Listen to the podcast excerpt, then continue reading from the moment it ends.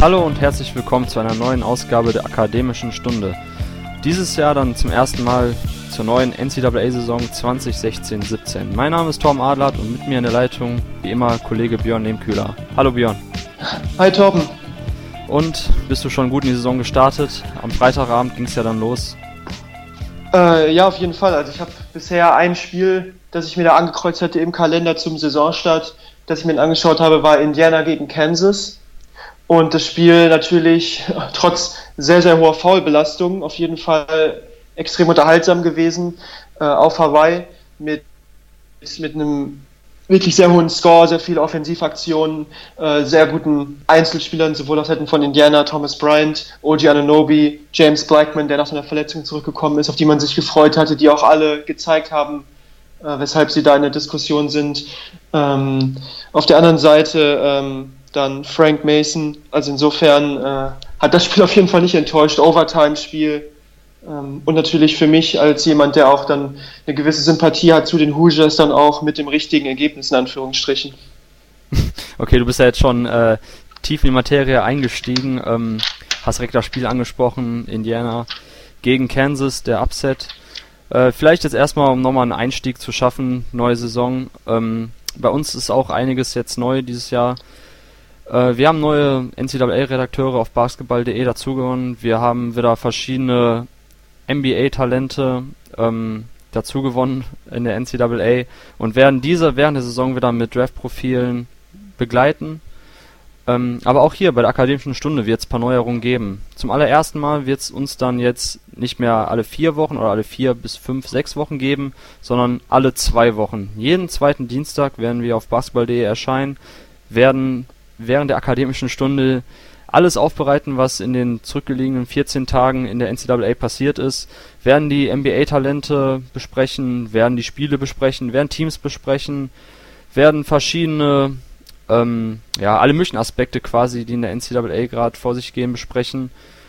Und wie immer mit uns beiden hoffentlich und wenn nicht, werden andere aus unserer Redaktion einspringen. Also von daher wird es auch vielleicht immer mal wieder ein oder andere Stimmen aus unserer NCAA-Redaktion geben, die hier mitmischen.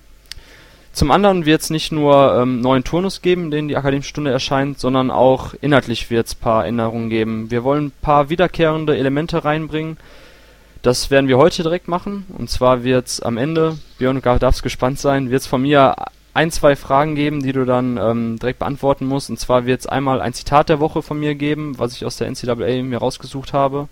Dann wird es einmal Stat of the Week geben, wo es eine Statistik, sei es jetzt auf Team- oder Spielerebene gibt, die du einmal dann für mich analysierst und dann noch zum Schluss die Spiele der nächsten zwei Wochen. Da werden wir euch dann sowohl aus ja, NBA-Draft-Perspektive paar Tipps geben, welches Spiel lohnt sich, wo sind die Top Prospects zu sehen, welches Matchup ist interessant, aber auch welche, welches, welches Matchup ist aus reiner NCAA-Sicht interessant, wo treffen zwei Teams aufeinander, die dieses Jahr ähm, ja, große Ambitionen haben oder vielleicht auch beide irgendwelche Schwachstellen haben zurzeit oder bei denen es gerade nicht läuft und wo wir jetzt einfach interessante Teamduelle geben. Ja, starten wir dann jetzt direkt, weil wir wollen gucken, dass wir unter, unter 60 Minuten bleiben, starten wir dann jetzt direkt in die heutige Ausgabe der Akademischen Stunde. Und vielleicht mal eine erste Frage, Björn. Ähm, wir haben jetzt auf basketball.de unsere hauseigene Top 10 veröffentlicht, zusammen mit den Kollegen Justus Koch und Niklas Wunderlich ähm, haben wir uns unsere, ja, unsere zehn Mannschaften rausgesucht, von denen wir glauben, dass sie in, dieser, in diesem Ranking vor der Saison anzusiedeln sind. Meine Frage, fehlt eine Mannschaft? Hast du in dieser Top 10 eine Mannschaft jetzt vermisst, wo du glaubst, okay, sie sollte jetzt vor der Saison eigentlich zu den zehn Besten gehören? Und auf der anderen Seite, bei welchem Team herrscht deiner Meinung nach die meiste Skepsis oder sollte Skepsis geboten sein? Ähm, also aus meiner Sicht, wir sind ja auch sehr demokratisch vorgegangen. Äh, du hast ja die Kollegen erwähnt, wir haben zu viert abgestimmt und die zehn Mannschaften, die ich dann auch auf der Liste hatte für meine Top Ten, sind auch in der endgültigen Top Ten gelandet. Nichtsdestotrotz war es auch gar nicht so einfach, das dann auf zehn runterzubrechen dieses Jahr, weil ich denke, gerade in diesem Bereich äh, 7, 8 bis, bis hin zu 12, 13 Teams gibt es viele Mannschaften, über die man da sprechen kann. Zum Beispiel äh, Arizona, die für mich auf jeden Fall eine Mannschaft sind, die genügend, äh, über genügend Talent verfügt, um in diese äh, Top 10 äh, auf jeden Fall einzudringen. das war die Mannschaft, bei der ich überlegt hatte, ob ich sie vielleicht äh, mit aufnehme, aber im Endeffekt äh, sind es dann doch die zehn Mannschaften gewesen, die wir jetzt auch bei uns auf basketball.de in dem Ranking sehen. Okay, ähm, sprichst Arizona an. Jetzt haben wir natürlich schon während unserer Aufnahme, wir haben jetzt gerade Sonntagabend, ähm, sind wir schon etwas schlauer als zu dem Zeitpunkt, wo wir dieses Ranking vorgenommen haben. Wir wissen, dass Arizona jetzt gegen Michigan State gewonnen hat, die, muss man dazu sagen, natürlich auch mit Verletzungen gebeutelt sind. Ähm, ja, Arizona hatte ich auch auf meiner Liste und ich habe mir jetzt zwei Namen notiert gehabt, als ich jetzt im Vorfeld unseres Gesprächs ähm, mir dieselbe Frage gestellt habe, nämlich welche Mannschaft fehlt. Bei Arizona in Klammern zwei Namen, Kobe Simmons und Dory Makan. Ähm, beides Top-Talente, beides ähm, ja, Spieler, wo ich mir vorstellen kann, dass wir, sie in den nächsten ein, zwei Jahren auch in der NBA sehen. Äh, Gerade bei Lauri Mackern, den wir jetzt auch schon über die letzten ein, zwei Jahre kennengelernt haben auf diversen FIBA U16, U17, U18 Turnieren, ähm, ein bekannter Name. Und man hat schon gesehen, warum er auch für die NBA so interessant ist. Er ist nämlich ein Seven-Footer, der äh, an der Dreierlinie spielt. Er hat gegen Michigan State die meiste Zeit äh, im direkten Matchup gegen Miles Bridges gespielt, dem NBA-Prospect von Michigan State. Ähm, ja, meiste Zeit am Flügel verbracht und hat eben Dreier geworfen, hat das Spielfeld breit gemacht. Ein bisschen, ähm, ja, Porzingis-Style möchte ich sagen, wenn nicht sogar noch ein bisschen Perimeter-lastiger. Äh, ist das vielleicht der Grund, warum Arizona ein legitimer Kandidat für die Top 10 gewesen wäre, einfach weil sie mit Mackern einen Spielertyp haben, der sehr, ähm, ja, der genau dieses Skillset mitbringt, was heutzutage in der NBA gefragt ist, der für Spacing sorgt, offensiv, aber auch hinten den Ring beschützen kann und eben mit Kobe Simmons ein Combo Guard, ich glaube 6 foot 6 ist er groß, also recht groß gewachsener Combo Guard, der einfach sowohl mit dem Drive als auch mit dem Shooting scoren kann.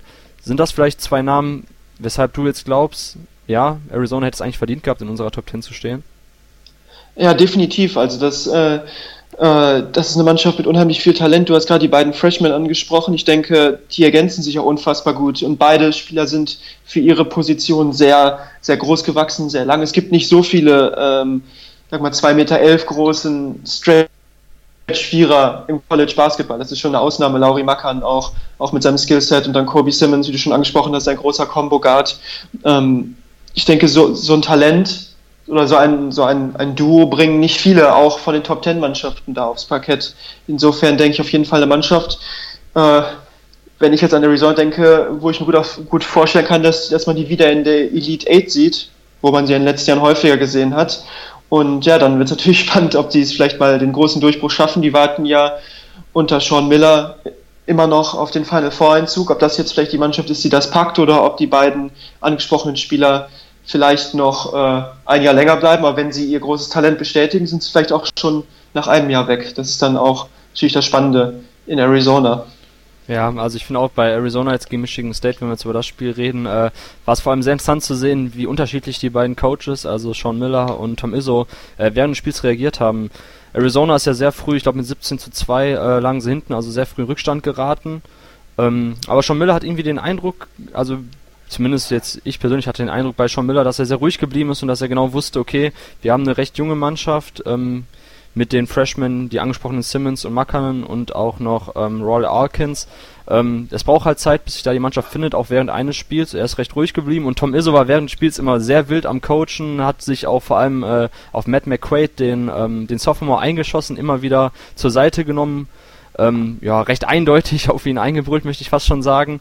Und ich hatte schon das Gefühl gehabt, dass schon Miller sich ähm, bewusst war, dass er eine sehr talentierte Mannschaft hat, wo es vielleicht ab und zu auch mal während eines Spiels dauern wird, bis es Klick macht, aber unterm Strich eben diese Mannschaft bereit ist und auch das Talent besitzt, äh, große Teams herauszufordern und auch sowohl offensiv als auch defensiv ähm, ja eben über beide über beide Enden des Feldes zum Erfolg kommen kann. Das fand ich interessant. Vor allem bei Mackern äh, ich habe das schon angesprochen, er hat gegen Miles Bridges den ähm, ja, Smallball-Vierer, möchte ich sagen, von Michigan State gespielt im direkten Matchup, meistens am Flügel. Und ja, so wirklich wohl hat er sich da, glaube ich, nicht gefühlt defensiv. Er ist meistens in den Blocks hängen geblieben, wenn die eben ein Side-Pick-and-Roll gespielt haben, Michigan State, oder auch ein High-Pick-and-Roll. Äh, da, ich habe zwar gerade den Namen Potzingel schon in den Raum geworfen, einfach nur vielleicht, um die Leute ein, ja, einen groben, ein grobes Bild davon zu geben, wer dieser Makan ist oder was er für ein Spielertyp ist. Aber bei Arizona war er jetzt am Freitag zumindest in dem Spiel gegen Michigan State vor allem am Flügel unterwegs und da wirkte er teilweise doch etwas überfordert. Mal abwarten, wie es während der Saison ist, ob er vielleicht auch da mal den Smallball Fünfer gibt, ohne ähm, Dusan Ristic auf dem Court, der andere europäische Bigman, der bei Arizona spielt. Und da dürfen wir gespannt sein. Also ich bin, Arizona bin ich auch noch etwas, ähm, etwas vorsichtig. Ich möchte nicht sofort sagen, jetzt nach einem Spiel, dass sie es eigentlich verdient hätten, in der Top 10 zu stehen. Aber sowohl offensiv als auch defensiv haben sie eigentlich die Möglichkeiten, wenn es eben bei den Freshmen klickt und wenn auch die ähm, Upperclassmen ähm, ja, ihre Leistung abrufen, die sie auch schon in den letzten Jahren abgerufen haben, wie eben dann Dusan Ristic oder auch Kedim Allen. Äh, eine andere Mannschaft, die ich jetzt noch in meiner Liste hatte, war Gonzaga. Bei den Gonzaga Bulldogs bin ich selber ähm, ja nicht hundertprozentig davon überzeugt, dass sie in die Top 10 gehören, aber sie wären zumindest ein Kandidat gewesen. Das Problem hierbei ist, dass man mit Jordan Matthews und Nigel William Goss quasi zwei Transfers hat, die sofort abliefern müssen, die wichtig sind. Und zwar auf der Point Guard Position und auf der Off Guard, ja, Small Forward Wing Position mit Jordan Matthews als ähm, Shooter. Was hältst du von Gonzaga? Man hat natürlich jetzt mit ähm, Kyle Wilshire ja vielleicht den Starspieler verloren, der eben auch aufgrund seines besonderen Skillsets eben als Big Man nach draußen zu gehen, am Perimeter den Ball zu werfen. Ja, es ist vielleicht ein Loch, was etwas zu groß ist, warum man Gonzaga jetzt nicht direkt wieder in die Top 10 holen sollte? Oder glaubst du schon, dass gerade die Transfers äh, John Matthews und Nigel William Goss den Unterschied machen werden?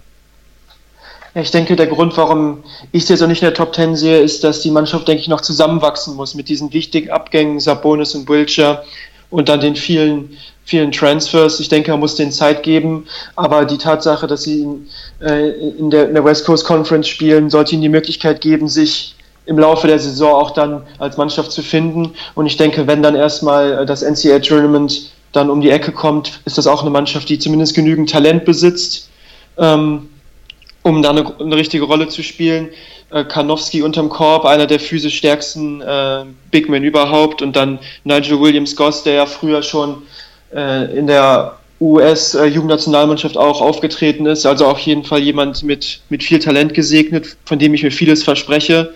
Und äh, insofern denke ich, ist auf jeden Fall eine Mannschaft, die man auf der Rechnung haben kann und die man auch legitimerweise für die Top Ten hätte diskutieren können, aber ich sehe sie da noch nicht so weit und ich sehe da vielleicht noch ein, zwei Fragezeichen mehr als äh, bei einigen anderen Mannschaften, die mhm. wir jetzt mit reingenommen haben. Ja. Ja, denke ich auch. Und, und, was, was mir jetzt aufgefallen ist persönlich, also wir haben jetzt Michigan State schon ein paar Mal jetzt auch genannt, hatten wir auch nicht unserer Top 10, was glaube ich vor allem aufgrund der Verluste Denzel Valentine, Brian Forbes zusammenhängt. Also sie haben schon sehr viel verloren. Äh, aber was interessant ist, während ich meine eigenen, also meine eigene Top 25 glaube ich zusammengestellt hat, ich hatte viele Mannschaften drin, wo man jetzt den den, den Trend erkennen kann zum Skillball, auch in der NCAA. Wenn wir jetzt von Indiana reden, von MSU, von Oregon, von Villanova, dem Vorjahreschampion, das sind alles Mannschaften, die meistens mit drei, vier Guards spielen, bei denen die Big Men ähm, entweder den Ball werfen können oder auch defensiv mobil genug sind, um äh, in Pick-and-Roll-Situationen zu switchen oder halt Teams, die generell defensiv alles switchen können, weil sie eben so variable Spieler haben. Äh, siehst du diesen Skillball-Trend auch in der NCAA, die ist ja etwas stärker und gerade auch bei den Top-Teams, die ich jetzt angesprochen habe, mit Villanova und Oregon oder auch Indiana, die jetzt auch gewonnen haben gegen Kansas, eine Mannschaft, die wir auch sehr weit oben hatten. Ähm, ja, also erkennst du auch diesen Skillball-Trend bei diesen Top-Teams und wie wichtig äh, wird es für NCAA-Teams sein, dass man dieses Jahr eben auch eine variable Mannschaft auf den Court schicken kann? Ja, da gebe ich dir definitiv recht. Und jetzt gerade, wo Villanova mit, mit dieser Taktik äh, die Meisterschaft gewonnen hat, äh, denke ich, bestärkt das nur andere Mannschaften, gerade diejenigen, die jetzt nicht die nicht drei, vier Top Ten Prospects an Land ziehen wie Duke oder Kentucky, dann eben auf so schnelle, spielstarke Formationen zu setzen. Und gerade bei Indiana war das auch deutlich zu sehen. Und die mhm. haben ja sogar, sag ich mal, zumindest einen traditionellen Center mit Thomas Bryant, zumindest wenn, wenn man sich die physischen Ausmaße ansieht, aber auch Thomas Bryant. Ja, die ersten drei, vier Würfe, die er genommen hat, war alles, glaube ich, Dreierversuche. Ja, ja. Ja, und der hat zwei getroffen. Standstill ja. hat mir noch ein bisschen besser gefallen, seine Wurfquote, als dann aus dem Dribbling. Die sah noch ein bisschen wild aus, haben dann auch eher das Backboard getroffen als dann das, das Nylon. Aber trotzdem war er war sehr, sehr, ähm, also er wirkte sehr selbstbewusst, was sein Ballhandling angeht. Manchmal vielleicht etwas zu selbstbewusst. Aber ich denke, auch da sieht man, dass der sich zutraut, dann eben nicht nur da unterm Korb irgendwie da zu ackern, sondern eben auch Skillball zu spielen. Und wenn man dann noch Guards hat, ähm, wie ein James Blackman, Robert Johnson, OG Anunobi als Stretch-Vierer, der dann defensives oder Schweizer Taschenmesser ist und Dreier versenken kann, dann hat die Mannschaft schon äh, extrem viele Möglichkeiten. Und auch Villanova, glaube ich, wird das sogar eher noch stärker. Nach dem Abgang von Daniel Ochefu haben die ja quasi niemanden mehr über 2,3 Meter, drei, den mhm. sie da aufstellen können, sondern nur Forwards auch, die äh, eher mit dem Gesicht zum, äh, zum Korb spielen. Ja, und ich denke, insofern ist das eher ein Trend, den man noch noch stärker sehen wird. Auch auch Arizona natürlich mal angesprochen hat mit Lauri Makan, Big Man, der auch sehr gut mit dem Gesicht zum Korb agieren kann. Ja. Und ich denke, das ist auch ein super Trend äh, für, für die Zuschauer, für die Fans, weil keiner will da 55 zu 60 äh, Defensivgemetzel sehen, zumindest die wenigsten Leute. Und ich denke, dass ähm, gerade auch das Unterhaltungswert des, des Produkts College Basketball enorm steigert, wenn wir Mannschaften sehen, die da guten Offensivbasketball zelebrieren, den Ball laufen lassen, wo vier Leute auf dem Platz auch wirklich werfen können. Ja, also du hast es genau, genau das hast du angesprochen, was ich auch im Hinterkopf hatte, nämlich mit Thomas Bryant das Beispiel. Äh, als ich dann gestern gestern Abend die Wiederholung geguckt hatte von Indiana gegen Kansas und äh, Thomas Bryant direkt die ersten Würfe von draußen genommen hat und dann auch zwei von vier war am Anfang, habe ich auch direkt gesagt, wow, das ist das krasse ist auch er da, also allein dadurch, dass er nach draußen gehen kann und Dreier trifft, äh, hat er schon eine ganz andere Upside in der NBA und wird auch viel attraktiver als ähm, Draft Prospect. Äh, dass Thomas Bryant zurück ans College gegangen ist, war ja hinsichtlich seiner Draft-Aussichten wahrscheinlich. Ähm, aber direkt defensiv war er immer noch, ne, du hast das Spiel ja auch gesehen, defensiv war er immer noch, wow, okay, diversen Blocks hängen geblieben, nicht immer besonders aktiv in der Helpside Defense, also da ist immer noch sehr viel Luft nach oben, aber allein offensiv gibt es ihm schon ganz andere Möglichkeiten, wenn er eben nach draußen gehen kann und da auch eine Stretch Big Option darstellt. Und äh, genau dieser Trend ist halt sowohl für die Spieler aus individueller Sicht attraktiv, weil man eben weiß, die NBA sucht genau solche Spielertypen, aber auch ähm, Coaches. Dana Altman, der Head Coach von Oregon, hat in den letzten Jahren genau danach gescoutet und recruited eben solche Spielertypen. Mit Tyler Dorsey, jetzt mit Dylan Brooks, mit Chris Boucher oder auch mit dem neuen ähm, Junior College Transfer, den er sich geholt hatte, auch ein, auch ein Stretch Big Man, der nach draußen gehen kann, der sowohl hinten blockt, den, den Ring beschützt, als auch offensiv das Spielfeld breit macht. Ähm, College Coaches sind, glaube ich, schon sehr offen für neue Trends, auch die in der NBA sind. Und da weiß man, ist ein bisschen wie mit dem Huhn und Ei. Man weiß auch nicht, wo der Trend genau zuerst herkam. War es Golden State oder, ich meine, Villanova hat schon unter Jay Wright vorher sehr, sehr klein gespielt, also schon vor Jahren, bevor dieser Small Ball, Skill Ball Trend in Europa und in der NBA nicht unbedingt besonders bekannt war. Ähm, ja, und das, das finde ich sowohl attraktiv allein aus ähm, objektiver Zuschauersicht, als auch eben dann, wenn man sich bei den Spielern anschaut. Ich glaube, für Dylan Brooks, der ähm, Small Forward slash Small Ball Vierer bei Oregon, der eben auch hinsichtlich seines NBA-Talents schauen muss, dass er eben genau das macht, dass er offensiv den Dreier trifft, seinen Mann am Perimeter bindet, als auch den Ball am Boden setzen kann, zum Korb ziehen kann und defensiv auch zwei, drei, vier Positionen decken kann. Das ist eben dann genau das, wonach NBA-Teams heutzutage scouten und ähm, ich denke, dass wir diesem Jahr viel sehen werden von solchen Spielertypen. OG Anunoby, auch einer von denen ja, der zurzeit sehr gehypt wird, kommen wir gleich noch zu, von Indiana, der Sophomore. Ähm, ich denke, dass, dass diese Saison dahingehend sehr interessant sein wird, dass wir Teams sehen, die mehr auf Skillball setzen, Smallball und halt auch Spieler, die versuchen, variabler aufzutreten und dadurch auch attraktiver für NBA-Teams zu sein.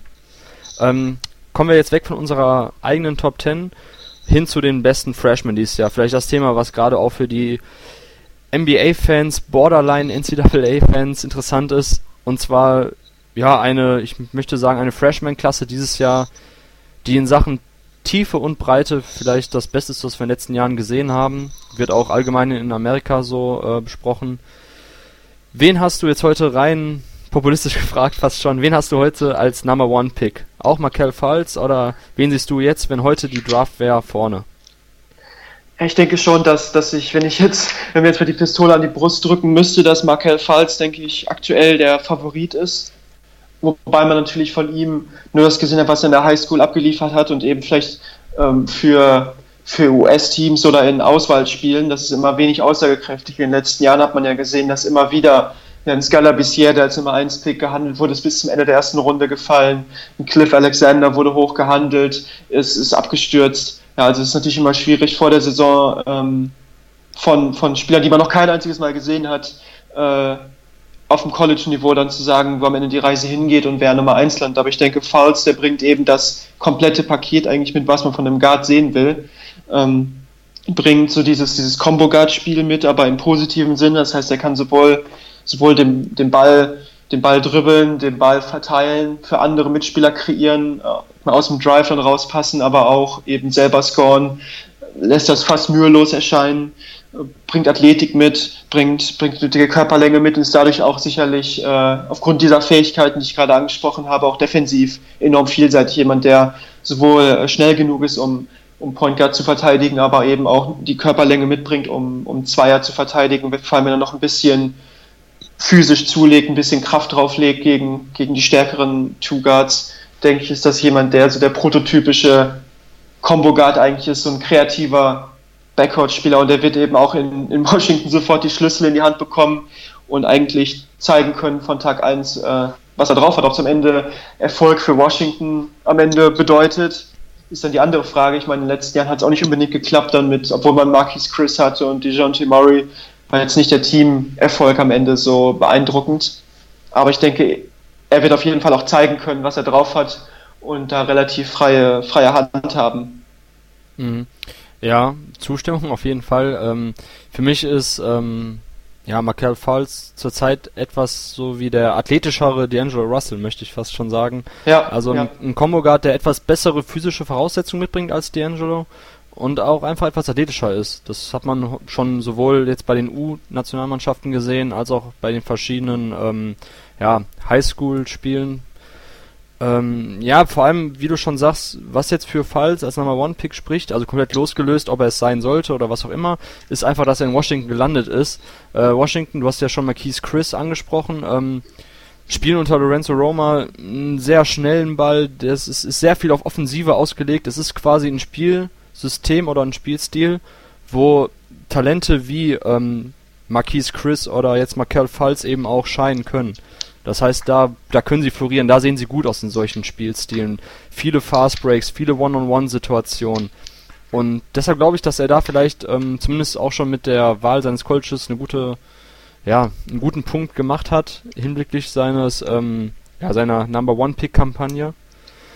Wen würdest du jetzt heute? Ja, ich, ich, ja, bitte. Genau, ich meine auch zum Beispiel, wenn man sich anschaut, Washington letztes Jahr die äh, die Pack 12 angeführt bei den meisten Ballbesitzen pro Spiel. Wenn man 78 Ballbesitze hat ähm, und dann einfach 17 Ballbesitze mehr als zum Beispiel Virginia, ist ja klar, dass dann auch Falls mehr Chancen bekommen wird, dann zu zeigen, was er, was er drauf hat. Das ist ja, ein Riesenvorteil. Keine Frage. Ich meine, Washington hatte nach Ken Pom, also nach dieser angepassten ähm, ähm, Tempo, also quasi jetzt ähm, Minuten bereinigt, hatten sie mit 77,9 äh, die meisten Touches. Also quasi den zweitschnellsten Basketball letztes Jahr gespielt und man kann davon ausgehen, dass dieses Jahr nicht anders aussehen wird und das ist eben ein Spielstil, der glaube ich Markel Falls als Spielertyp äh, sehr entgegenkommt, als sehr athletischer Combo Guard und ähm, ich glaube, dass er, dass er, also es gibt halt auch verschiedene Mannschaften, wo ich glaube, ähm, dass Michael Falls nicht so gut aufgehoben wäre. Das haben wir ja letztes Jahr auch schon, oder in den letzten Jahren immer mal wieder bei ein paar NBA-Talenten gesehen, die eben in Spielsystemen waren, wo sie nicht wirklich besonders ähm, positiv zum Vorschein getreten sind. Anderes Beispiel ist in meinen Augen Wade Baldwin, der äh, Point Guard der Memphis Grizzlies, der in Vanderbilt in einem sehr, ja, Motion Offense lastigen Spiel ähm, gefangen war, möchte ich fast schon sagen, der da ein bisschen seiner athletischen Vorzüge geraubt war und jetzt eben auch in der NBA viel ja, viel besser aussieht, als er damals oder letztes Jahr, in den letzten zwei Jahren bei Vanderbilt aussah. Und das ist, glaube ich, bei Michael Falls nicht gegeben. Michael Falls ist schon in der richtigen Mannschaft jetzt gelandet, wo eben seine, ähm, seine Stärken gut zu tragen kommen. Und deshalb glaube ich, dass er mit einem leichten Vorsprung jetzt ähm, ja, in die in die Saison startet oder quasi jetzt in seine Number One Pick Kampagne startet. Wen hast du jetzt als ähm, Konkurrenten auf der Liste? Ja, das, das, das Problem was äh, ich da sehe, ist, dass derjenige, den ich da ganz oben noch mitsehen würde, Harry Giles, natürlich aktuell verletzt ist. Hm.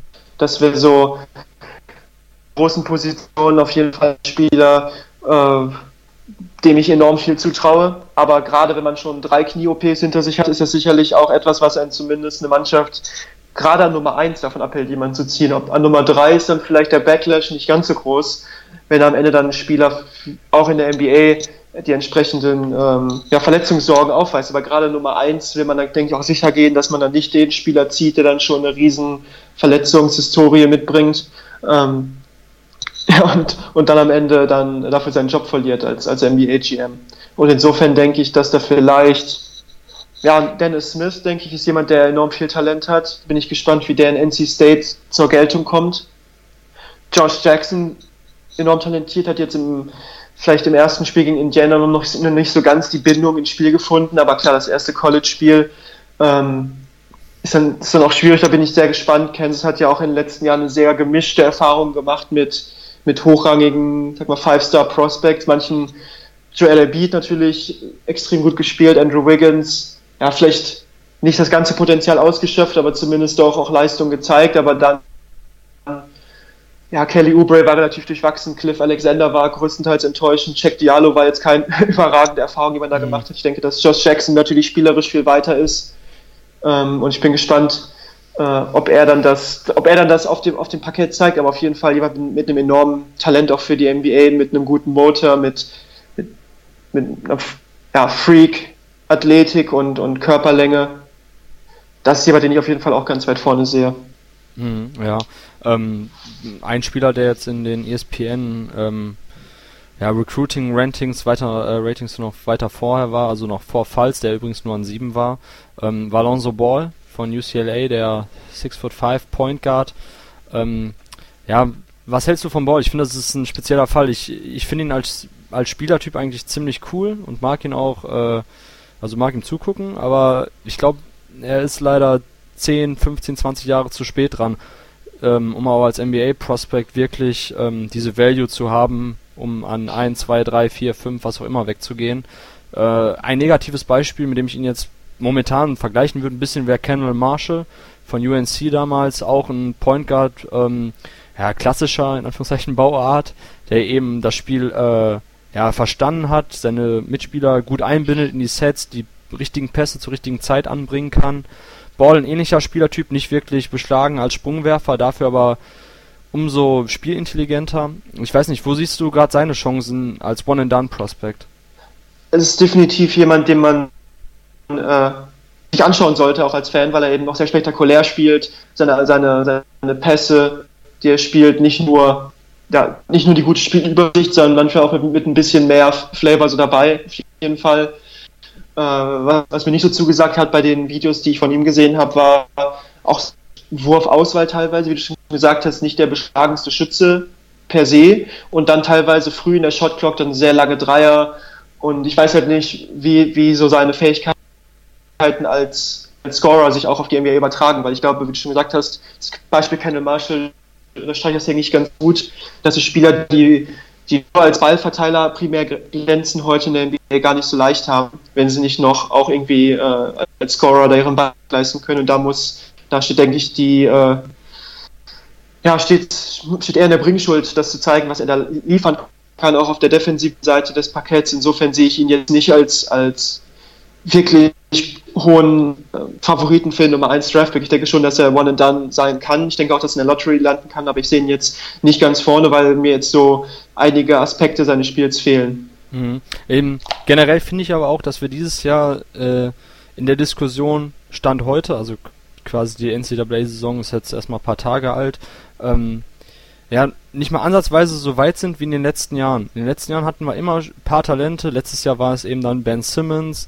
Davor das Jahr war es Julio Okafor und Carl Anthony Towns. Ähm, also quasi man ist in die Saison gestartet mit einem Clear-Cut-Favorit auf den Number One-Spot oder wenn nicht, dann zumindest noch ja. ein, zwei Jungs, die dahinter waren. Jetzt, Falls wird sowohl bei Draft Express als auch bei NBA DraftNet äh, an Nummer 1 gerankt, aber das ist natürlich auch immer eine Sache ja, der klassischen Hype-Maschinerie bei diesen Seiten. Ähm, ich finde, man muss ein bisschen abwarten. Gerade im Laufe der Saison ändert sich das so schnell und ich könnte jetzt echt nicht sagen, wen ich auch jetzt in vier, sechs, acht Wochen vorne habe. Ich glaube schon, dass Falls ein Kandidat sein wird, aber wer dahinter kommt. Ich musste mich gestern äh, schon echt zurückhalten, am Handy nicht sofort zu twittern, dass Miles Bridges für mich auch noch ein äh, Geheimfavorit ist auf vordere Draftpicks. Einfach weil er auch so gut in die moderne NBA passt, äh, als ähm, ja, als Flügelspieler, der hinten mehrere Positionen checken kann, der vorne sowohl den Wurf trifft aus dem Spot-Up oder auch aus dem, weiß nicht, aus dem Dribbling hochgehen kann, der auch den Korb attackieren kann, der wahnsinnig athletisch ist.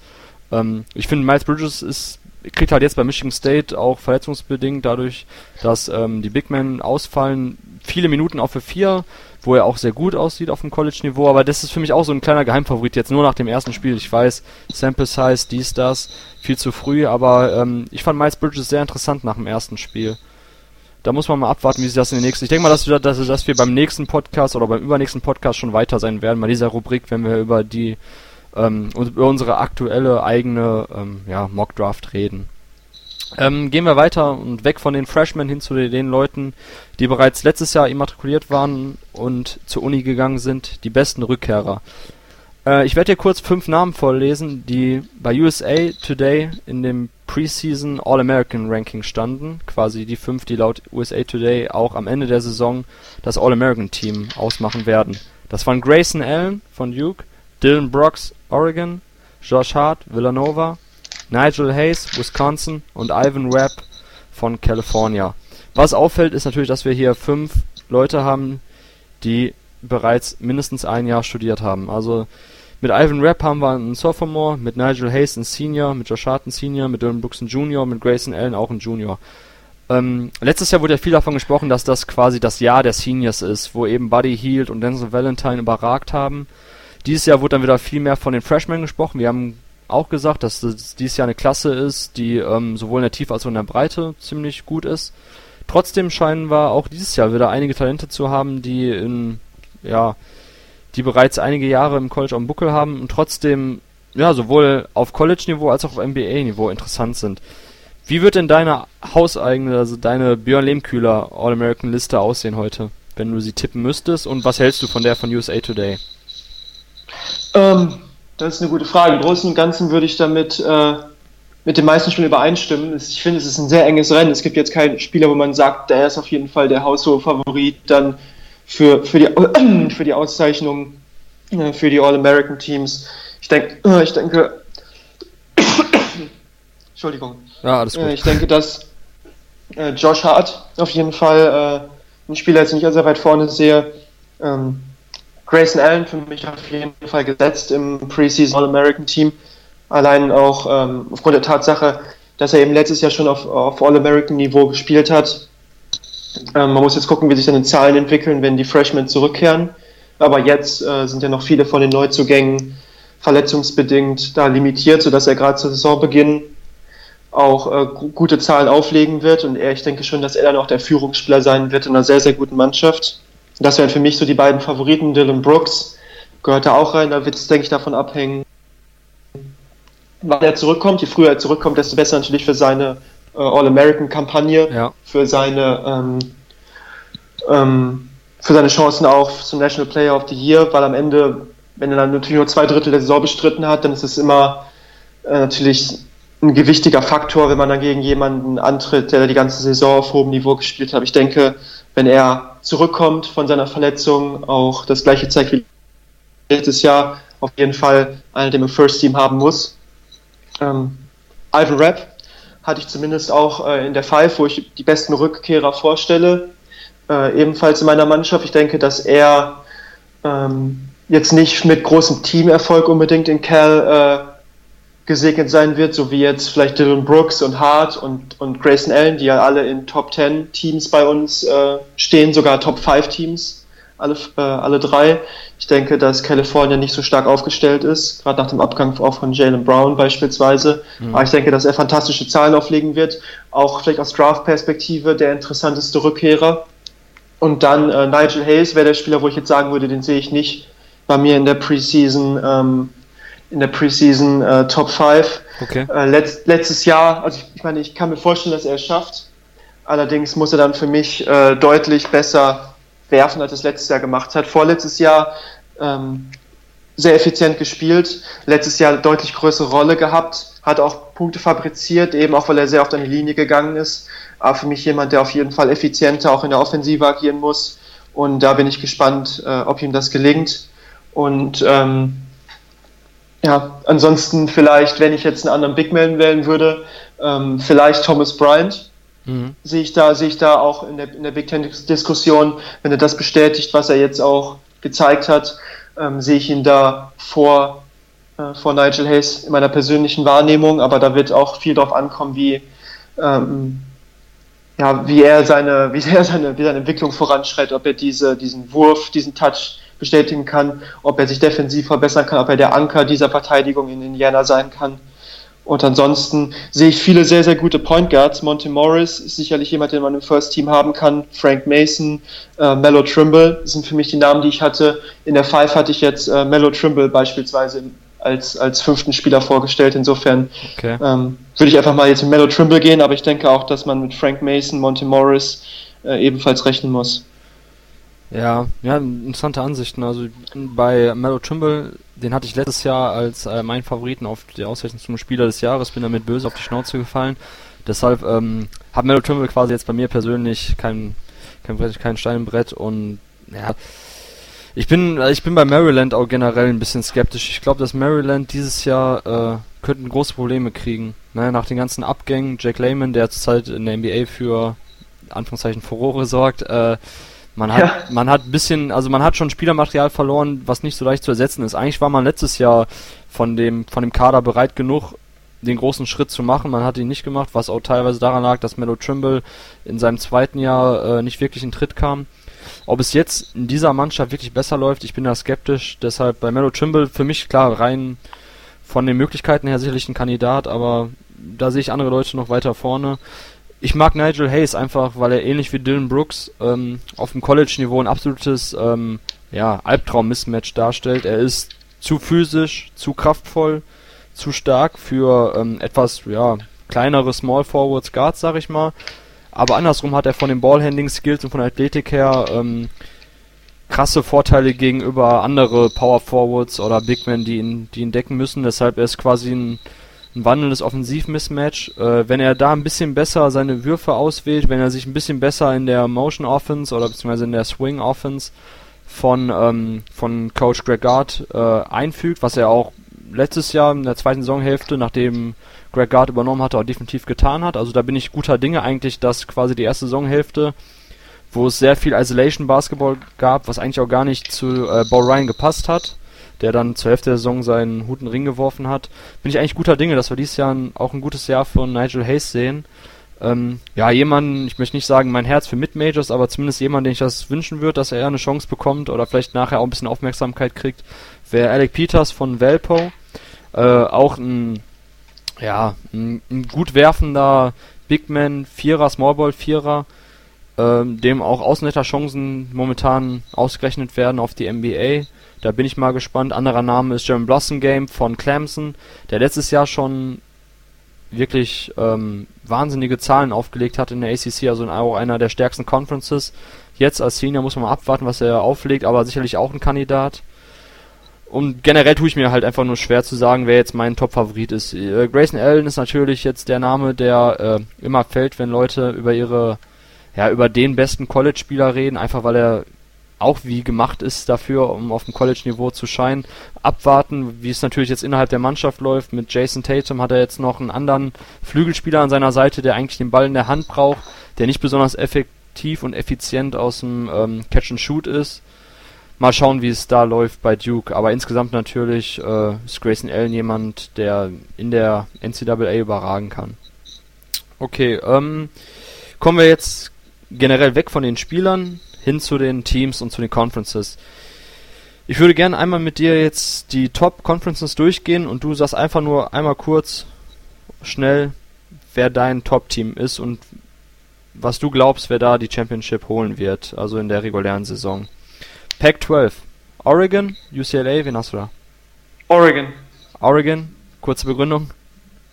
Äh, ich denke, dass Oregon letztes Jahr bereits angedeutet hat, äh, wozu sie äh, spielerisch in der Lage sind. Und ich denke, wenn Dylan Brooks zu seiner Form zurückfindet, ist das eine Mannschaft mit einer, äh, die äh, enorm potent ist und gut eingespielt und äh, ich denke auch noch mehr, mehr Erfahrung auf diesem hohen Niveau dann vielleicht mitbringt als der Hauptkonkurrent Arizona. Ja, also Oregon ist auch für mich, ähm, da muss ich auch ein bisschen subjektiv bleiben, spiegeln genau meine persönlichen Vorlieben wieder, die ich sehen will auf dem Basketballfeld. Ein Team, wo man variable Schützen hat, wo man multiple Ballhändler hat, verschiedene Spieler, die den Ball bringen können, die per Drive attackieren können, Schützen auf 4, auf 5. Also das ist für mich wirklich ein wahnsinnig interessantes Team und ich habe Oregon da auch noch leicht vor UCLA, die nichtsdestotrotz auch dieser Mannschaft gefährlich werden können, gerade wenn man jetzt die Verletzung von ähm, Dylan Brooks bedenkt. Aber da gehen wir beide mit Oregon, okay. In der SEC, äh, siehst du da eine Mannschaft, die Kentucky gefährlich werden kann? Vermutlich nicht, oder? Äh, nein, in der SEC denke ich auf jeden Fall, dass, dass Kentucky da der Haushof-Favorit ist und äh, klar, es wird davon abhängen, wie sich die Mannschaft findet, aber das wird im Endeffekt dann eigentlich, sollte das nur beeinflussen, ob Kentucky, sag ich mal, wie viele Spiele sie in der SEC verlieren, wenn überhaupt. Also das ist der absolute Favorit. Ja, Ja, also ich, Kentucky ist auch nicht komplett frei von Kritik innerhalb der Mannschaft. Mir, also ich habe da auch zu wenig Schützen, äh, selben Problem Definitiv. in den letzten Ja. Jahren auch. Und deshalb mh, ist, äh, ist Kentucky für mich auch nicht einer der absoluten Top-Favoriten. Äh, ich weiß nicht, ob das nicht vielleicht zu viel Same the Same ist im Backcourt quasi, ob sich da die ähm, ja, die athletischen Guards nicht gegenseitig auf den Füßen stehen, aber in der SEC sehe ich auch keine Konkurrenz. Muss man mal nächstes Jahr abwarten. Alabama hat ja ähm, eine wahnsinnig gute Recruiting Class für nächstes Jahr schon mit dem NBA, früheren NBA Head Coach Avery Johnson da. Da glaube ich, dass vielleicht in den nächsten Jahren es etwas ähm, schwieriger für Kentucky wird, gerade auch weil Florida jetzt etwas, ähm, ja, ich möchte sagen, erwacht. äh, aber dieses Jahr sehe ich da auch keine Konkurrenz. Texas A&M hatte auch zu viele Abgänge, die ja letztes Jahr gemeinsam mit Kentucky die Conference gewonnen haben. Also da brauchen wir uns wirklich keine weiteren Worte ähm, bemühen. Da sollte Kentucky das Rennen machen. Viel spannender und ausgeglichener sehe ich es aber in der Big Ten, wo ich dir jetzt quasi die Namen Wisconsin, Indiana und SMU geben würde. Wen siehst du da vorne? Ja, ich gehe natürlich äh, vollkommen objektiv ran und sage Indiana. Ah, puh.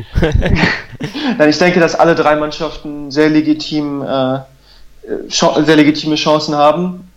Ähm, aber ich denke, Indiana ist die Mannschaft ähm, mit der meisten Firepower. Die Frage ist natürlich, können sie gut genug verteidigen, äh, um am Ende dann auch die, die nötigen Spiele zu gewinnen. Aber ich denke, offensiv extrem potent, ähm, mit sehr, sehr vielen Scorern ausgestattet. Äh, die Frage ist am Ende auch, wie kann, ähm, wie kann Yogi Farrell ersetzt werden, der letzten vier Jahre eigentlich die Geschicke der Hoosiers da in der Hand gehabt hat auf der Point Guard Position. Sie haben Josh Newkirk dazu bekommen, Transfer aus Pittsburgh, der allerdings ähm, jetzt in Pittsburgh nicht der überragende Schütze war und wo man warten muss, wie er wirklich als Floor General, als ja, eben auch als Distanzschütze, als Verteidiger dann da reinwächst. Ich denke, dass sie sich die, die Aufgaben von Farrell aufteilen werden, also zwischen Newkirk, zwischen Robert Johnson, zwischen James Blackman ähm, und, und, den, und den neuen Freshmen, die sie da auch reinbekommen haben, die schon einen ganz guten Eindruck geliefert haben im ersten Spiel. Aber ich denke, dass ich da Indiana leicht vorne sehe, aber ich denke, es wird ein sehr, sehr spannendes Rennen, vielleicht das spannendste ja, Conference-Titelrennen überhaupt, weil Wisconsin eben so viele Spiele aus dem letzten Jahr eigentlich die gesamte Mannschaft zurückbringt, äh, auch den, den Coach jetzt äh, einige Zeit an Bord gehabt äh, hat. Und ich denke, die werden sehr gut eingespielt sein, sehr guten Team-Basketball auf beiden Seiten spielen, mit Nigel Hayes, ein All-American äh, Caliber Player und ich denke, Michigan State muss ich dir auch nicht viel zu erzählen, sicherlich auch verletzungsgebeutelt, da muss man abwarten, äh, auch wann zum Beispiel Gavin Schilling vielleicht zurückkommt, äh, aber ich denke, Bridges war im ersten, war im ersten Spiel einen guten Eindruck hinterlassen. Das ist ein starker Spieler. Ich denke, das wird ein sehr spannendes Rennen der Big Ten, aber ich sehe Indiana da ganz, ganz knapp vorne, wenn ich jetzt tippen müsste. Okay, ja, dann, dann sind wir da nicht derselben Meinung. Und ich habe nicht Michigan State, wie man jetzt denken könnte, sondern ich habe Wisconsin äh, vorne und Wisconsin für mich auch einer der Favoriten aufs Final Four. Ähm, wenn man überlegt, man betrachtet isoliert jetzt nur die Saison letztes Jahr unter Coach Guard, nachdem er übernommen hatte, ähm, wahnsinnige Siegesserie. Wisconsin hat wieder den Basketball gespielt, den wir vor zwei Jahren gesehen haben, wo sie ja quasi die Art Mini-Spurs waren, die NCAA San Antonio Spurs, äh, den Ball bewegt haben, multiple Schützen zeitgleich am Court, natürlich auch bedingt dadurch, dass man so Ausnahme-NCAA-Spieler wie Sam Decker und Frank Kaminsky hatte. Aber das sah unter ähm, Coach Guard letztes Jahr zum Ende der Saison wieder ähnlich aus. Und dieses Jahr, Ethan Happ wird, glaube ich, den nächsten Schritt gehen. Er wird ähm, ja quasi auch aus der Mitteldistanz eine wichtige Rolle einnehmen. Ähm, ja, auch defensiv, man kann viel switchen. Ich bin bei Wisconsin auf jeden Fall der Meinung, dass wir da auch eine sehr, ja, variable Mannschaft sehen, die verschiedene Spiel, äh, Spielstile gehen kann, die auf äh, verschiedene Spielstile auch defensiv eine Antwort haben kann. Und also sowohl Mann gegen Mann als auch verschiedene Zonen, sei es eine 2-3, eine 1-3-1 Zonen Defense. Also ich glaube, wenn Coach Guard da Lust hat, dann kann er da viel, viel experimentieren mit dem Kader, den er hat. Und wenn man natürlich jetzt auch acht der neun besten Scorer des letzten Jahres zurückbringt, wo man immerhin in der Elite 8 war, jemand wie Bronson Koenig zurückbringt, also dann denke dann denk ich mal schon, dass wir von einem legitimen Final Four Kandidaten reden. Und bei Indiana, möchte ich jetzt einfach nur nicht den Fehler machen und das letzte Spiel überbewerten. Ich fand sie auch sehr gut. Ich fand auch den Spielstil, den sie gegangen sind. Ich meine, Indiana steht ja seit jeher für offensiven Basketball, aber auch defensiv. Ein Name, den können wir jetzt kurz noch besprechen, OG Anunoby. Vielleicht, wenn heute die NBA Draft wäre, würden diverse NBA GMs äh, darüber diskutieren, ob vielleicht nicht OG Anunoby ein Top 3, Top 5 Pick ist. Ähm, auf The Ringer war jetzt letztens ein Porträt über ihn, wo er mit Kawhi Leonard äh, verglichen worden ist und wo der Autor, ich weiß gar nicht mehr, wer den Artikel geschrieben hat von The Ringer, aber zumindest wo der Autor gesagt hat, ähm, es gab noch nicht einen Spieler, der aus dem College kam, der Kawhi Leonard ähnlicher war als jetzt OG Anunoby. Ein Spieler 7 foot 6 Wingspan, also unfassbar lange Arme.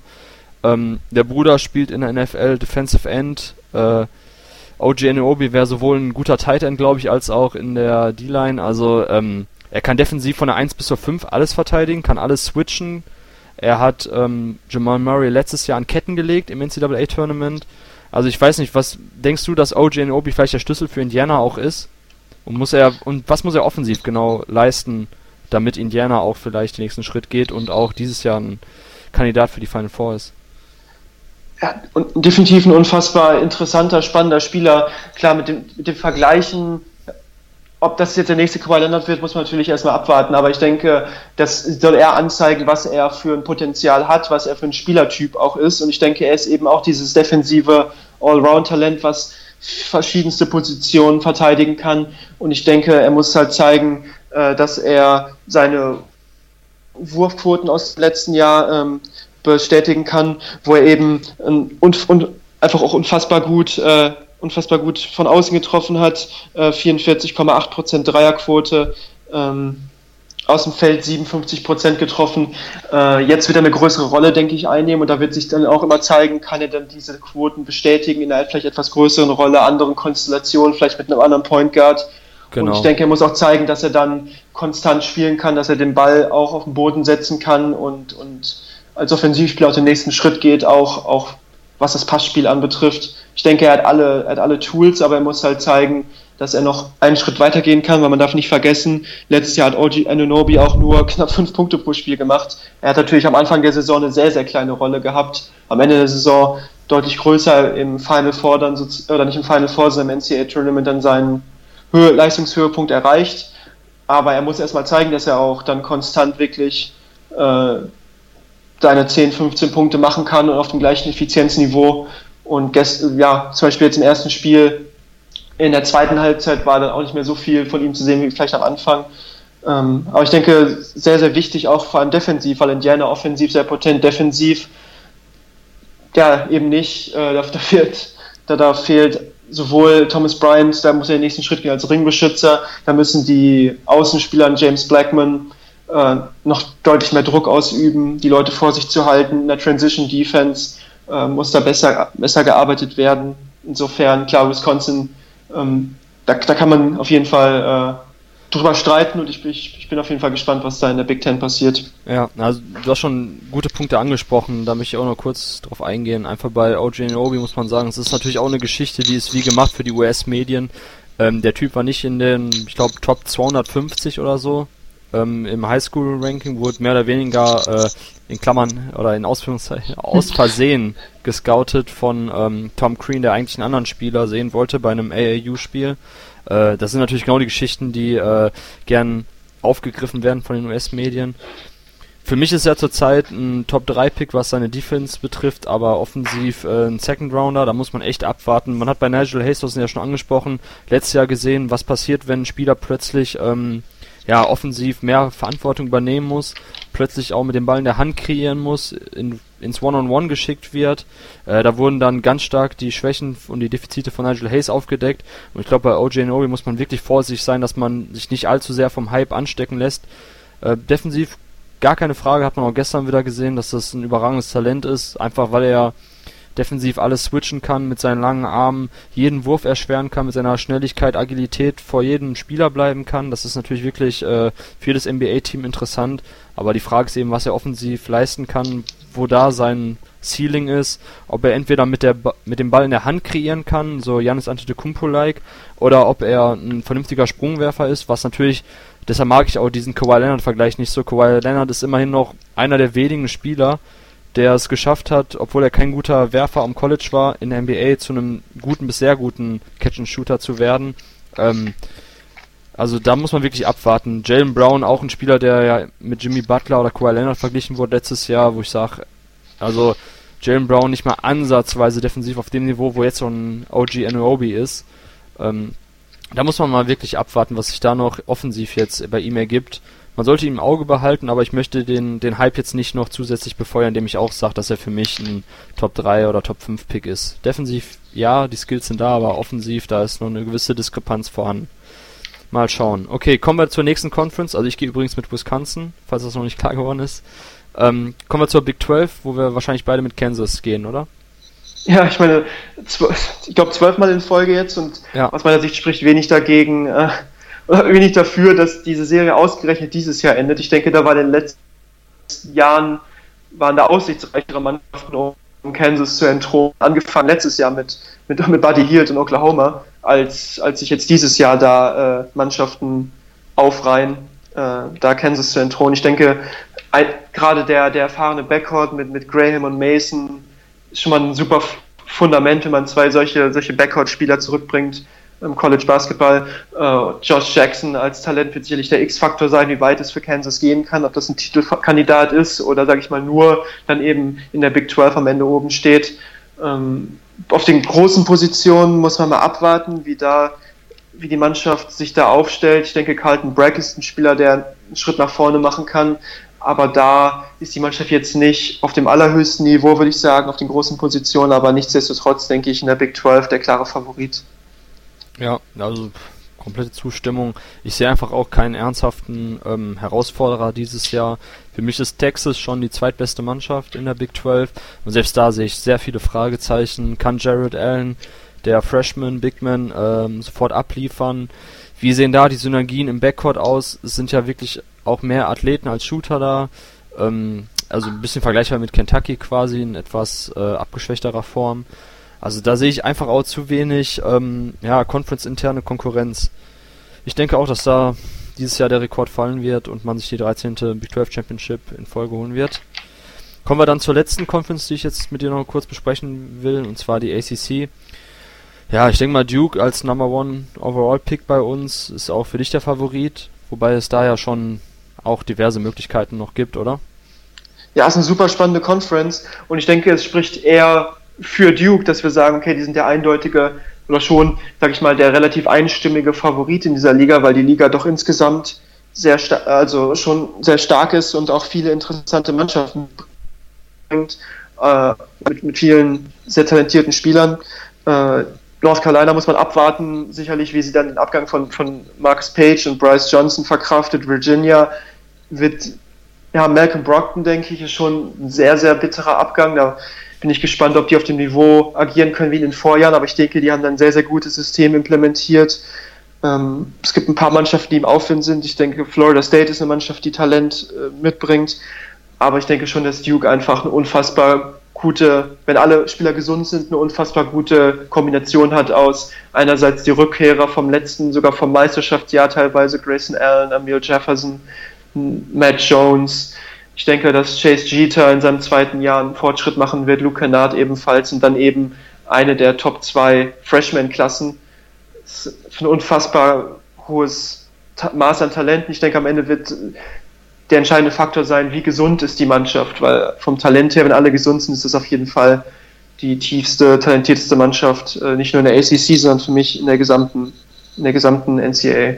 Mhm. Okay, das, das passt jetzt gerade so gut, deshalb werde ich jetzt, bevor ich meine Meinung zur ACC sage, ähm, zur nächsten Rubrik übergehen und zwar zu dem Zitat der Woche. Habe ich diesmal rausgesucht von Coach K, der über den aktuellen Leistungsstand seiner Dukies gesprochen hat und über den aktuellen Gesundheitsstand. Das passt jetzt eben so gut zu dem, was du gerade gesagt hast. Coach K hat nämlich gesagt, ähm, dass wir in dieser Saison nicht mit immer wieder auftretenden Verletzungen geplagt werden wollen. Deshalb werden wir so lange warten, wie wir eben warten müssen. Wir sind nicht das Team, was wir dachten, was wir zu diesem Zeitpunkt sind, und das liegt eben an den Verletzungen. Aber wir sind ein gutes Team. Aber um das Team zu sein, was wir sein wollen, müssen wir abwarten, bis wir komplett gesund sind. Ähm, Coach K spricht in diesem Zitat eben darüber, dass er mit den drei Freshmen, Jason Tatum, Harry Giles und ähm, Marquise Bolden eben auf die drei, ja in Anführungszeichen, Heilsbringer warten muss. Alle drei sind verletzungsgeplagt. Ähm, ja, Duke ist halt nicht das Team, also das Team, das wir gerade sehen, ist eben nicht das Duke-Team, was wir im März und April sehen werden. Äh, deshalb tue ich mir auch schwer mit, mit den genauen Prognosen zurzeit. Ich muss abwarten oder ich will sehen, wie Jason Tatum mit Grayson Allen harmoniert. Da bin ich noch einfach skeptisch. Ähm, zu viele Köche verderben den Brei. Getreu diesem Motto sehe ich das auch bei Duke ein bisschen problematisch mit diesen drei, vier Ballhändlern. Ja, es ist immer schön, wenn man drei, vier Ballhändler am Platz haben kann, drei, vier Spieler, die jederzeit den Korb attackieren können mit dem Ball in der Hand. Aber zu viel ist auch nicht, nicht förderlich für eine harmonische Teamoffensive. Wie siehst du das Zitat von Coach K und was denkst du darüber? Ja, ich denke, was da ja einerseits natürlich durch, durchschimmert, klar, die, äh, eine gewisse Frustration, dass man jetzt nicht eben die Mannschaft hat. Ich denke, jede andere Mannschaft wäre natürlich einfach komplett zerstört, wenn man, wenn drei Top Ten Freshmen einfach nicht auflaufen können. Duke hat trotzdem noch eine ganz solide Mannschaft äh, da auf dem Parkett, um die Saison zu starten. Und ich denke auch, dass er ganz genau weiß, dass es jetzt nicht darum geht, im Dezember da äh, auf allerhöchstem Niveau zu spielen sondern, und dann da die Leute zu verheizen, sondern ich denke, die werden allen Spielern so viel Zeit geben, wie sie brauchen, um gesund zu werden, dann versuchen, die rechtzeitig dann im, äh, zu, zur March Madness dann in Form zu bringen und in die Mannschaft zu integrieren und natürlich hoffen, dass es früh, eher früher als später passiert. Aber ich denke, der Fokus liegt hier ganz klar am Ende auf der Meisterschaft und äh, wenn es eben länger dauert, klar kann das der Mannschaft einige Spiele kosten, im aktuellen Jahr 2016 in Non-Conference Season, kann den vielleicht sogar den ACC-Titel kosten. Aber ich denke, der Fokus liegt hier ganz klar am Ende auf dem, auf dem Endziel äh, der Meisterschaft. Und so werden sie auch die Spieler dann äh, zurückbringen. Und was, was du gesagt hast, Jason Tatum, ähm, Grayson Allen, da stimme ich dir absolut zu, wenn man halt ein bisschen liest, was Grayson Allen vor der Saison gesagt hat. Der geht, glaube ich, mit sehr, sehr großen Erwartungen an die Saison. Will auch, glaube ich, zeigen, was für ein Spieler er ist und sagt, was er sich dieses Jahr vorgenommen hat. Er will mehr mehr Ballhändler noch sein als letztes Jahr. Und, äh, und noch mehr äh, den, den Ball in der Hand haben, den Ball verteilen. Und ich denke, wie du ganz richtig gesagt hast, wenn man sich Jason Tatum anschaut, was er in der Highschool gemacht hat, aus der Mitteldistanz dann agiert, aber auch sehr, sehr viel den Ball gedribbelt, sehr viel, ähm, sag ich mal, selber kreiert, sehr viel für, für, für einen Forward den Ball in der Hand gehabt. Ähm, das, das ist schon, da, da sprichst du einen ganz, ganz interessanten Punkt an, dass äh, da bin ich auch gespannt, wie das am Ende funktioniert und, und wer dann vielleicht äh, ein bisschen abseits des Balles dann auch, äh, auch geschickt wird. Ob das dann so klappt wie dann ähm, mit, mit Brandon Ingram im letzten Jahr, aber ich glaube, das war auch ein etwas anderer Spielertyp als, als äh, Jason Tatum. Muss man jetzt abwarten, aber ich denke, der Fokus ganz klar, dass Duke gesund wird und bis dahin quasi mit den Überbleibseln der letzten äh, Saison plus dann auch ein Frank Jackson, der denke ich einen ganz guten Start bisher hatte, äh, dann in die Saison zu starten. Ich denke, damit sollte Duke auch, erstmal ganz, ganz solide aufgestellt sein. Ja. Also ich gehe auch davon aus, dass ähm, Duke gewinnt, aber wird im Gegensatz zu meinen anderen äh, Wetten am wenigsten Geld darauf setzen, sagen wir mal so, weil ich glaube, dass man einerseits die härteste Konkurrenz hat mit, ähm, mit Virginia, mit UNC, und dass man auch am meisten Spiele lassen wird, aber dass eben der Fokus nicht darauf liegt, dass man eine besonders herausragende ACC-Saison spielt, sondern eben, dass man im März und April fit sein wird, dass da, dass man da eine funktionierende Mannschaft hat. Und deshalb glaube ich, dass, ja, also ich würde Duke tippen, jetzt als ACC-Champ heute, aber sicher bin ich mir da nicht. Ähm, kommen wir zu der nächsten Rubrik, und zwar der Statistik der Woche. Heute, an dem, an einem Sonntag, am 13.11., fällt es noch ziemlich leicht, weil wir erst zwei Tage gespielt haben und ich habe trotzdem eine interessante Statistik rausgesucht, womit wir auch wieder eine Brücke schlagen zu den Top Freshmen, nämlich 12 Assists. Genau so viel hat De'Aaron Fox, der Freshman Point Guard von Kentucky, aufgelegt. 12 Assists, das gleichbedeutend mit einem Freshman-Rekord bei Kentucky. So viele Assists hat noch nie zuvor ein Debütant aufgelegt. Ähm, John Kelly Perry hat selber, der Head Coach von Kentucky, gesagt, dass ähm, De'Aaron Fox sein bester Point Guard oder sein ja, ich weiß gar nicht mehr, was der genaue Wortlaut war, aber zumindest der talentierteste Point Guard so in die Richtung ging seit John Wall ist. Was denkst du darüber? Ist Darren Fox so ein spezielles Talent?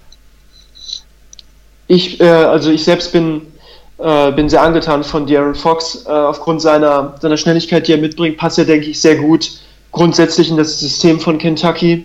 Äh, auch als Dynamo und eben auch auf der defensiven Seite extrem aggressiv äh, am Ball, kann da sehr viel Druck ausüben.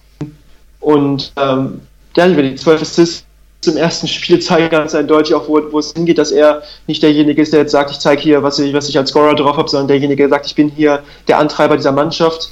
Ähm, meine Prognose äh, in, der, äh, in unserer Vorschau für Kentucky ist ja auch, dass, dass er, sage ich mal, von den, von den Freshmen vielleicht der wichtigste äh, sein wird, so fast was den Einfluss auf die Mannschaft angeht, weil er den Ball so viel in der Hand haben wird und eben auch das Tempo der Mannschaft bestimmt.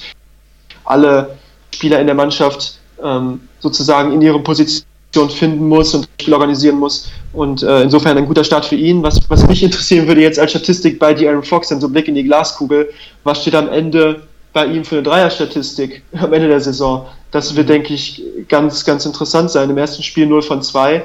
Ähm, e, und zwar eben auch nicht nur, was jetzt Fox selber angeht, sondern Malik Monk, also ja Briscoe letztes Jahr ein Katastrophenwerfer. Mhm. Ähm, das ist für mich die große Frage, ja, ähm, was können die drei äh, von Downtown leisten? Weil wenn die sich dann alle auf den Füßen stehen, alle zum Korb ziehen, meine, äh, also Isaiah Briscoe zieht ja eigentlich nur zum Korb.